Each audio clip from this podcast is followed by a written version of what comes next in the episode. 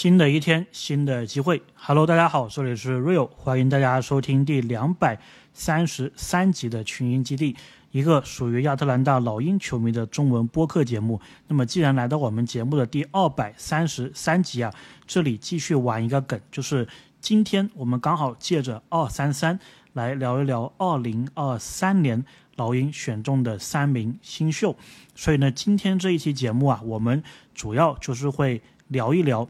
老鹰今年选中的三名新秀，当时菲尔斯给他们开新闻发布会的时候，上面发生的一些事情，还有他们讲的内容。因为这一个呢，感觉好像报道的并不多啊。然后同时呢，今天这一期节目呢，在最后的时候，我也会聊一聊啊，最近所谓的这一个网传的特雷杨球衣，这个遭到大清仓甩卖，意味着特雷杨要被交易的这一个。话题，所以呢，大家如果感兴趣的话，也是可以拉到最后去听这一段的一个内容。然后呢，最近老鹰的这一个消息比较多啊，对吧？包括博格丹的这一个表现。那么我这里也简单的聊一聊吧。我是觉得博格丹在世界杯上的表现呢，首先我觉得我自己是没有预想到啊，塞尔维亚居然打到了决赛，因为毕竟他们的约基奇是没有出场的。所以呢，我觉得塞尔维亚本身打进决赛这个事情就是非常值得肯定的。然后在决赛当中，我看到有很多人吐槽，就是这个博格丹怎么上半场跟下半场判若两人，对吧？他是不是买球了？我觉得这个也是不存在的。然后博格丹这个问题呢，其实我觉得在老鹰队啊，我们就是看老鹰球的人，我们都知道这个情况，就是说呢，博格丹如果他是一个人打的话呢，他会遇到两个问题。第一个呢，就是他这个体能呢，上场时间如果长的话，他的体能会出现一定的问题，就是他可能只能疯狂那么一段，比如说封一个上半场，然后下半场就没力了。所以呢，这个也是决赛当中发生的事情。然后第二个呢，就是如果对方的防守啊是很针对性的部署，就是很针对性的限制博格丹这一个点的话呢，他是很难就是脱颖而出的，可以这么说。所以呢，为什么很多时候？老鹰队的比赛，比如说亨特炸的场次或者博格丹炸的场次会出现呢，就是因为你老鹰队里面有特雷杨有莫里，他们已经被对方看守好的情况下，就是防守资源已经是侧重在这两名控卫的情况下，其他球员他相对来说就会获得空位，就会获得更多的空当去进行自己的一个比赛的内容。比如说博格丹，就是我还记得我当时。第一次采访博格丹的时候啊，我当时就有问说：“你现在是跟莫里还有特雷杨两名顶级的全明星控卫一起打球，你有什么样的感受或者什么样的期待？”博格丹当时啊就说他很喜欢这个事情啊，因为意味着这个球啊更多的会给到他，而且球给到他的时候呢，他都是会有空位的出手，然后他喜欢在空位没有人盯防的情况下出手，也就意味着如果没有人吸引火力的话，当全场焦点都是到博格丹身上的时候，他是没有办法，就是像特雷杨那样，或者说大部分的 NBA 球员都是没有办法去破这个包夹的，对吧？所以呢，塞尔维亚打德国，我觉得就是这个问题，就是对面把这个防守资源都围住博格丹的时候呢，这个时候啊，其实无论是在塞尔维亚队还是在老鹰队也好，是需要一个。第二的一个持球点，或者说一个火力点，才能够让博格丹有更好的发挥的。所以呢，这个非法世界杯啊，博格丹的表现，我们就暂时的聊一聊，聊这么多。然后呢，关于博格丹呢，其实这一个星期呢，我们大概会更新两期的节目。下一期节目呢，如果时间合适的话，我们会专门聊聊博格丹，包括就是有没可能老鹰跟。猛龙之间呢，再进行一笔交易，关于西亚卡姆的交易，为什么呢？因为大家如果有印象的话，九月十六号其实是博格丹可以被交易的一个日子，然后这一个日子也是越来越迫近了。然后猛龙呢，似乎对博格丹可能他的重视程度会高一些，因为首先他们主教练就是塞尔维亚人，对吧？然后呢，我根据之前。跟猛龙电台台长啊聊天的这个过程，我也感觉他们可能更缺投手，或者说他们更加喜欢博格丹一点。所以呢，我们下期节目啊，或者说再下期，我们会专门去聊一聊这一个话题。不管这个事情发生了还是没有发生，哇，今天这个感觉这个开场白啊特别的长，然后还没有聊上一期的一个投票还有猜谜，对吧？那么猜谜的话呢，上一期啊我是有问大家，就说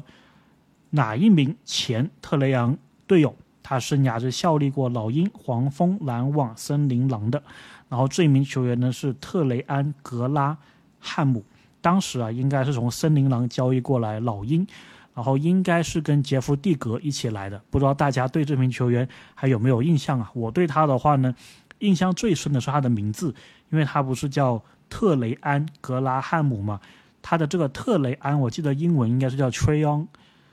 Graham。然后我当时看老鹰球的时候，每次这个解说讲这个特雷安的时候，我总以为他在讲特雷杨，就是说 Trayon。Gram，我总以为我总会听成 Trey Young Gram，所以我对于这名球员我就只有这一个印象了。那么本期这个猜谜啊，我们就是来一个稍微简单一点的，我觉得大家应该都能猜到的，就是哪一名前特雷杨队友，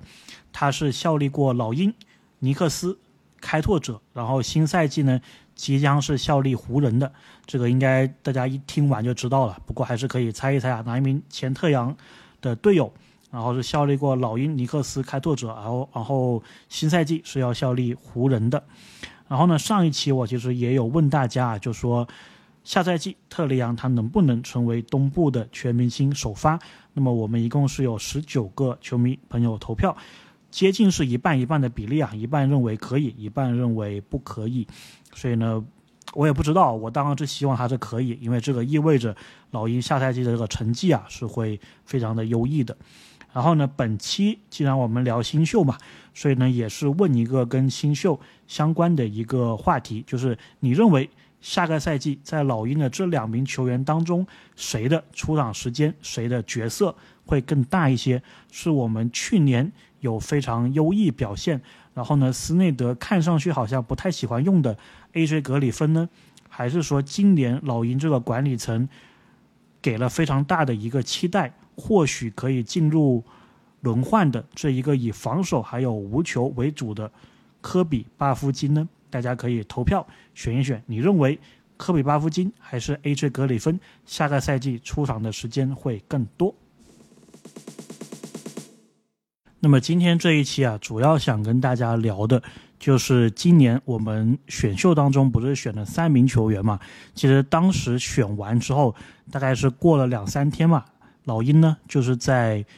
亚特兰大，其实给他们举办了一个官方的新闻发布会。那么其实呢，大家对这个发布会当中出现的一些梗或者玩笑话，应该是有点印象的。但是就这个发布会本身呢，我们似乎没有一个很大的一个讨论，或者说，其实关于这个发布会的很多内容啊，我感觉都还是没有这个中文的媒体进行一个报道的。所以今天。大概就讲一讲这个发布会当中啊，三名球员他们说了些什么话。然后呢，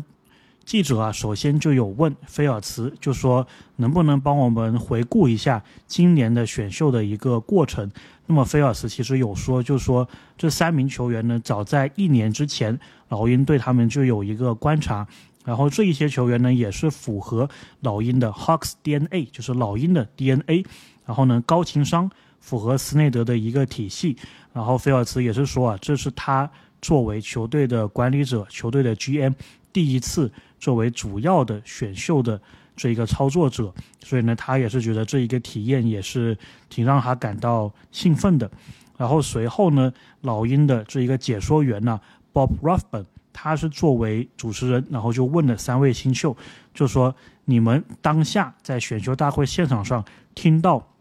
自己的名字啊被念到的那一刻是有什么样的感受？那么伦迪就是先回答了这一个问题啊，他说知道自己被选的当下呢，他是觉得这件事情超现实。然后呢，因为他说这个背后啊其实有很多大家看不到的牺牲还有汗水，所以呢自己被选到，他也是觉得说可以更好的鞭策自己。那么巴夫金呢就说他是觉得 everything paid off，就是所有的努力都得到了回报，也是他人生呢。虽然他其实并没有就是很大年龄，大家说他是这个是他人生当中啊最好的日子之一。然后呢，希望啊以后会有更多的这样子的好日子，比如说赢得冠军。然后讲到这里的时候啊，巴夫金也是有一点点，这个叫做不知道怎么形容这个，应该是叫做狡黠、狡黠，不是很确定，就是。好像这个是一个以前高中语文经常容易读错的一个字啊，就大概就是有点点鬼魅的这一个微笑。然后呢，盖伊啊，就是有聊到，就说也是最好的一个日子。然后呢，时刻保持感恩。然后接下来呢，这个老鹰的主持就是有问他们说，这个对你们家庭来说也是很重要的一个时刻，能不能具体的谈一谈？然后呢，这其中呢，其实我觉得。他们三个讲的东西啊，虽然有点套话，但是呢，还是能多多少少看出来他们的一个背景的。那么，首先盖伊他是国际球员嘛，也是他们三位当中唯一的一个，就是不是美国的球员。然后呢，他就有说，其实他二零一九年的时候，当时就是离开塞内加尔到美国这一边，希望有一个。更好的篮球的一个环境，所以呢，他也是挺感慨的，就是说家里人一直这么多年来给他一个支持，然后自己接触篮球四年之后，终于也梦想成真了。然后巴夫金呢就有说到，就是说他觉得啊，他的家庭在他成长的过程当中，一直就是给予很大的一个支持，给予一个很大的练篮球的一个环境，所以他英文用了这个词啊，就。I am built for success，就是说我就是为成功呃设计的，或者说今天的这个成功啊，其实在很久之前就是埋下了种子，就是被设计好的。所以呢，他是觉得自己是家庭呢给了他一个具备成功的条件。那么伦迪就说他的这个生涯篮球生涯一路上起起伏伏的，所以很感恩，就是这么多年来家人的一个陪伴。然后有讲到对亚特兰大的一个初步的印象，因为大家有印象的话呢，其实他们在选秀完的那一天呢，然后第二天呢是看的这个 WNBA 的比赛的。我记得我之前在某一集好像也也聊过吧，就是说我去看这个亚特兰大梦想队的比赛的时候呢，有碰到他们三个，然后丢这个 T 恤啊，然后好像是巴夫金还是谁。他丢 T 恤的时候，差点可以丢给我，但他没丢，对吧？我记得我聊过这个事情。然后呢，主持人就问说：“你们对亚特兰大的一个初步印象？”然后其实他们都是提到了那一场比赛啊，就是 WNBA 的比赛。然后伦迪呢，就首先说，他说他很喜欢 WNBA 现场播放的那一个音乐，他觉得很带感。然后呢，他觉得这个不像是一场球赛，更多的像是一个派对。然后他既然提到了派对啊，后面的两个球员也都是跟着他这个话说。然后巴夫金呢，在这里你就能感觉出来，他其实是很符合亚特兰大风格的，或者说他很很融入亚特兰大这个生活，或者你可以说他就是很亚特兰大的一个人，就是这种嘻哈风。然后具体他说了什么呢？他就说，他说不仅仅是这个比赛啊，然后他觉得现场的那些。女生也都是非常赞的，非常棒的。然后我觉得蛮意外，他突然会想讲这个东西的。然后他说，不仅是音乐啊，现场的女生都很棒。然后真的感觉像是在一个派对上面。然后我希望啊，当时是有一个泳池，这样我们可以一起玩的更开心一点。他这个话的这个意思，然后也是露出了那个狡黠还是狡黠的那一个微笑。然后呢，我是当时看这个视频的时候，我就觉得，哎，原来巴夫金他这个性格果然如此，就是有一点点那种花花公子吧。当然不是说那种坏的花花公子，但是就是他给我这个感觉啊，就是很很亚特兰大年轻人的那种感觉，或者说是很亚特兰大黑人年轻人的一个感觉，就是这一种喜欢嘻哈音乐，然后呢喜欢这种派对。的这种感觉，那么这个我也不知道该该怎么解释啊，反正他是给我这么一个感觉。然后盖耶呢，就是说，就说他是很感恩呢现场球迷的一个支持。所以呢，其实你会发现，就是说，如果记者同时问他们三个问题的话呢，前两个人是聊得比较开心一点的，最后那一个人呢，其实就是之前都被聊完了，就没什么好聊的，就只能讲一些就是感恩啊、感谢啊之类的话。然后接下来这个环节呢，就是。现场啊，就是开放给各个的记者去问他们问题。那么这个环节相对来说，我觉得信息量会大一些，而且呢会更有效一些。因为呢就不是说一问，然后三个人轮流答，而是一对一的这样子进行一个提问。那么有问到巴夫金，就是记者，也是我们非常熟悉的这个 AJC 的记者 Lauren Williams，他就问说，能不能进一步讲一讲，就是家庭对你的一个影响？然后巴夫金呢就说，他其实从小长大的时候呢，他的父母就有给灌就有给他灌输一个概念，就说 The world is watching you，就说这个世界都在看着你。所以巴夫金也说，就是有这么一个环境，他也是很鞭策自己啊，是做得更好。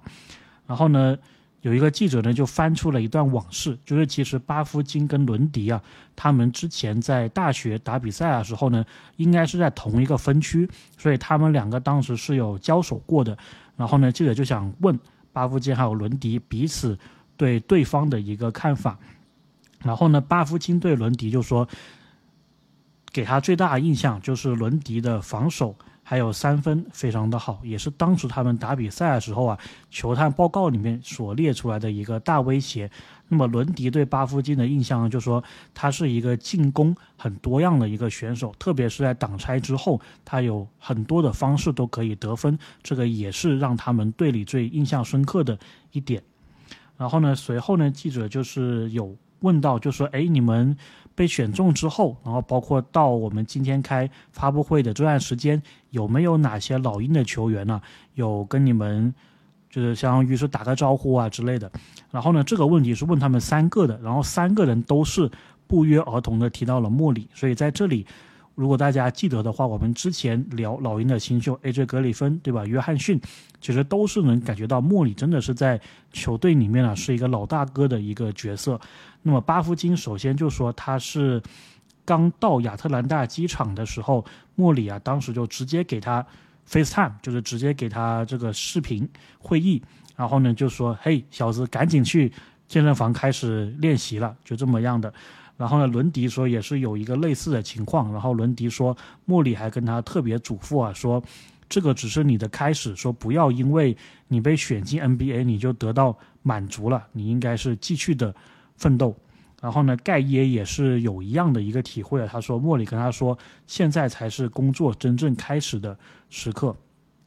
然后莫里呢，当年他的这个顺位啊，应该是因为马刺的战绩比较好嘛，所以莫里应该是首轮。很厚的一个位置，我没记错是不是三十位啊的一个位置？其实首轮的很后段的，其实跟次轮前段的其实没有太多的一个区别，所以我觉得莫里他应该是更加能够体会伦迪还有盖耶的那一个感受的，所以他也是给他们两个这一个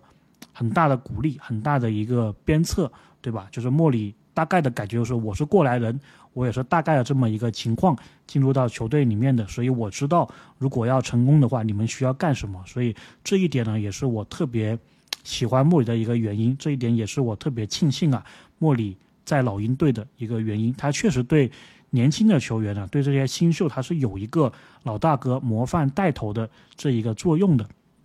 然后呢，主持人继续有问到，就说。他们三名球员呢，对上赛季的老鹰，包括是这几个赛季以来的老鹰，有什么样的一个认识还有观察？然后呢，伦迪也是先回答这一个问题啊。那么在他回答问题之前，其实大家有注意到，就说他身上啊，他的手臂上面是有一个纹身的，叫做 different。就是不一样的这么一个纹身，所以在回答这个问题之前，也是有记者问他，就说这个纹身对你来说意味着什么？然后伦迪是有讲到说自己其实也是一个很虔诚的基督教徒，然后呢有 different 就是有不一样的这一个纹身，其实是要提醒自己啊，时刻要表现优秀，然后要突出自己，然后要做自己。我们也知道美国是一个很强调个人主义的一个国家嘛，所以呢，我觉得。就是球员有一个纹身，然后鞭策自己，这个也是一个挺自自然的一个事情。然后呢，重点来了，我们这一期的重点来了，就是伦迪呢，他是在回答说对老鹰有什么样的认知嘛？然后他是说，千万不要得罪特雷杨。然后呢，这一句话呢，我记得当时虎扑是有写新闻的，就说老鹰的新秀，然后就说到特雷杨，然后就说千万不要。得罪特雷杨，当时我看下面的一个亮屏呢，其实是有一个错误的解读的，就是他们认为就说不要得罪特雷杨这句话，他以为指的是场下的，就说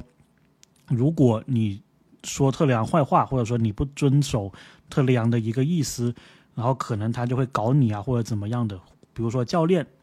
对吧？如果教练不遵守特雷杨，比如说我们之前的麦克米兰，然后呢就会把你给炒掉之类的。所以当时我看那个亮屏呢，就感觉很多的球迷朋友，或者说不怎么看老鹰球的人，就会觉得说这句话其实是在讽刺特雷杨。但是想一想就知道不可能了，对吧？因为这一个新秀第一天就讲这个话，那那不是就是真的是在得得罪特雷杨嘛？所以其实这一句话是有解读的。那么我们刚好也是这一些节目啊，帮。伦迪帮特雷杨澄清一下，其实他这句话的意思是说，在球场上不要惹恼特雷杨。然后呢，因为特雷杨他如果要炸起来的话，球场的一个表现呢是非常的炸裂的。这一点呢，我觉得更多的像是大家还记得，应该是两年前吧，特雷杨不是参加一个这个野球的比赛，或者说业余的一个比赛，然后当时有一个业余的球员呢。然后就是应该是投进了个三分还是怎么样，然后就在特雷杨面前很嚣张的庆祝，然后特雷杨最后时候还了一个绝杀嘛。我觉得伦迪指的这一个不要惹恼特雷杨应该是这个意思，而不是说在球场下的。所以我觉得这一个点啊，必须是要讲清楚。然后巴夫金呢，就是很有意思啊，他直接就是用我们，所以呢，他也是感觉情商比较高的。就是记者问说老鹰。最近你的一个认知是怎么样？他直接说，我们觉得说，我们这个老鹰队啊，就是他认为莫里、杨、AJ 格里芬三名球员在进攻上面非常有活力，所以他也是希望啊能够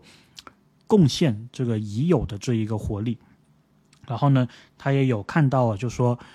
他除了对这个进攻方面有一定的观察，他也是觉得说。莫里啊，在防守端是做得非常好的，然后莫里也是他学习的一个榜样，所以他也希望说能把这种防守的一个态度还有技巧带到目前的老鹰这里。然后盖耶呢，就是有说啊，他是说他觉得对于他来说，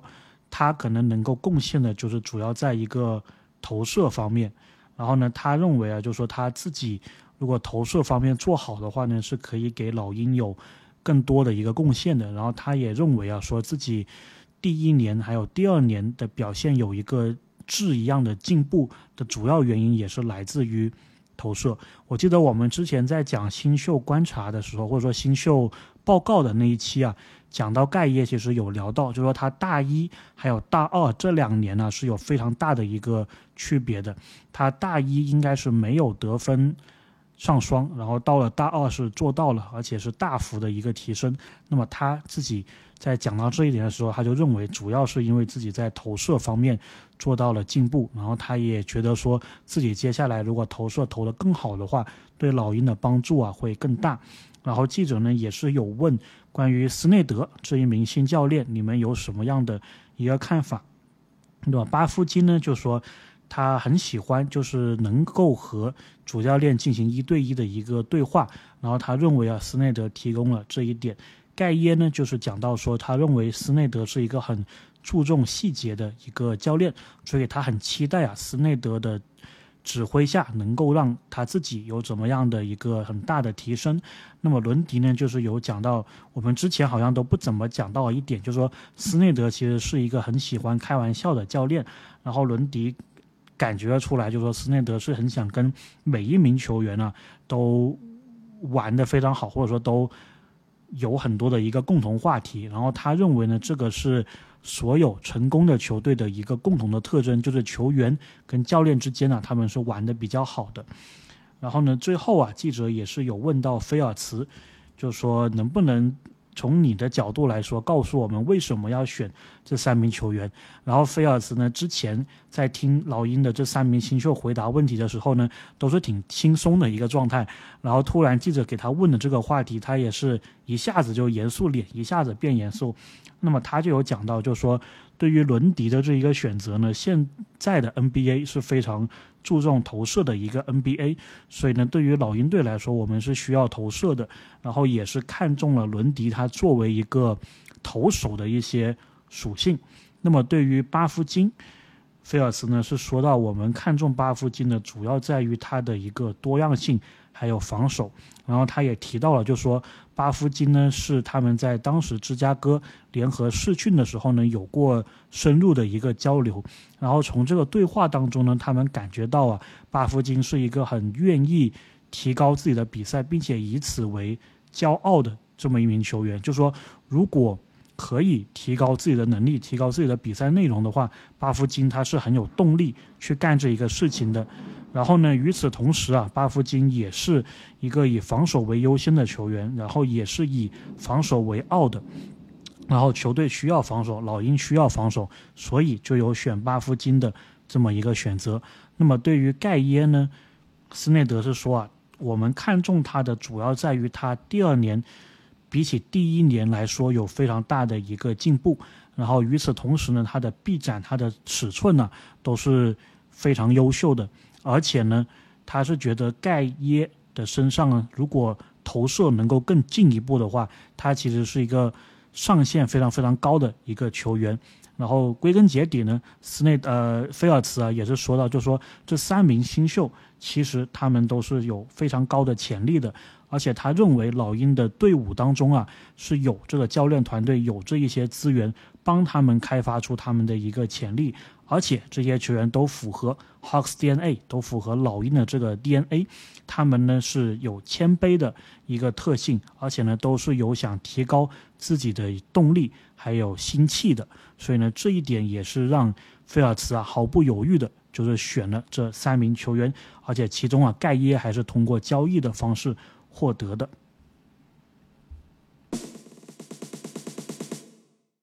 那么我们再来说说啊，这几天所谓的一个特雷杨球衣事件啊，这个讲出来感觉像是柯南的一集的标题啊，特雷杨球衣事件上集，对吧？但是并不是啊，就大概这个事情是怎么样的呢？我先跟大家还原一下，就是我应该是前几天，然后在刷微博的时候呢，当时就。其实不是我在刷微博，我应该是就是在干别的事情。然后有一个朋友呢，就发了个截图给我，就说：“哎，这个事情是真的吗？”然后我点开一看，就是在微博上面呢，有一位可能粉丝有一两百万的这么一个大 V 的人物吧，然后也是跟 NBA 相关的一名解说啊，而且是某个大平台的解说。然后他就是说，这个特雷杨的球衣现在被七折给出售。然后呢，他认为这个是一个特雷杨要换队的这么一个前兆。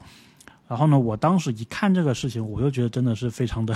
非常的无聊。那么首先这个图啊，并不是说他首先发的，其实这一个图呢是在网上吧，应该是在 Facebook，在脸书。然后呢，有一个球迷，他应该是乔治亚当地人，然后他在逛这个奥莱的时候呢，在一家耐克店，然后就看到哎。特量的球衣进行一个低价的一个处理。一般来说呢，NBA 这种球衣啊都是卖一百一十美金的，这个价格还是挺固定的。有些地方可能贵一点，一百三十、一百四十。然后当然你还是要交当地的这一个销售税。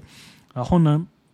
当时这个球迷他拍了这个照片呢。上面呢是有很多的特雷杨球衣，然后应该是有各种大小的，然后都是红色的那一件，也就是我们所谓的番茄炒蛋那一件球衣。然后呢，上面的标价应该是四十多刀，所以呢，有点像是就是特雷杨的球衣进行了一个四折的处理。然后呢，它下面还有一句话，它是说这个四十多的这个价格基础上呢，同时还是有一个 thirty percent off。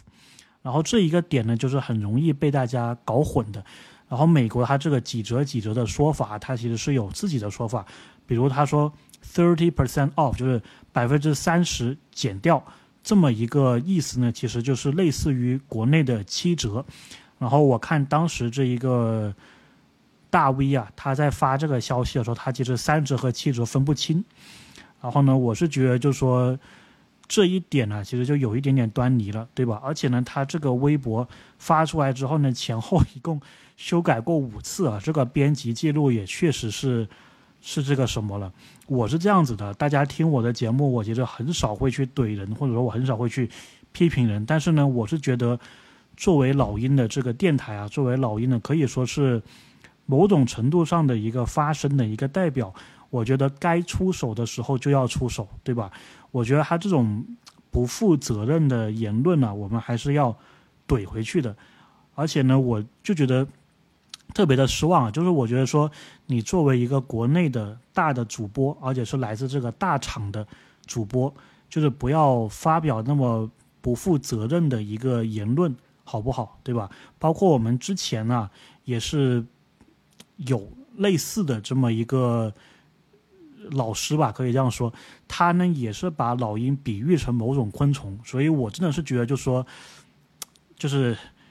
真的是要自己规范一下自己的一个言行啊，怎么样的。然后这个事情呢，我为什么觉得很滑稽？首先就是老鹰不可能去交易特雷杨啊，在这个时间点，对吧？大家有听我们节目的话，听下来，大家都是很期待特雷杨下个赛季的表现的，他自己很期待。斯内德很期待，管理层很期待，整个老鹰团队都很期待。这个时候交易什么特雷杨，对吧？然后第二个呢，就是球衣的这一个降价，这个不是非常非常正常的一个事情吗？你别说是要被交易的球员，或者说是已经被交易的球员，就是一个赛季结束之后，在新赛季开始之前，这一种降价是非常非常常见的。而且呢，这个球迷发这个照片呢。发的时间点是什么？美国的劳动节假期，这个时候是有很多的商家在进行一个打折的，而且呢，这一个球迷啊，他也就只发了一家耐克店是这个情况，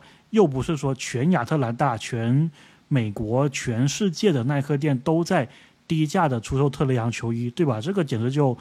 无稽之谈嘛！而且呢，你比如说，你怎么能够通过一家店的？行为，你来判断整个 NBA，那这个也太厉害了，对吧？那我比如说，美国哪个哪个店，他决定很低价出售布克的太阳球衣，是不是意味布克要被交易啊？这个简直乱来嘛！至于他在他的微博里面提到的，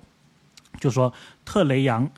的球衣以这么低价的方式进行一个出售，就意味着要交易，但其实这个道理不对的，就他所说的是想。说什么呢？就说有些时候确实就是，比如说一个球员他在被交易走之后，马上啊，这个他所在的球队的官网是会对他的球衣进行一个非常低价的处理，比如说五折，比如说三折都是有可能的。老鹰的官网呢一般是五折，然后呢，比如说什么耐克啊，然后这个 Dix 啊，然后啊 Fanatic 这些网站都会有相对应的一个降价，但这些都是在。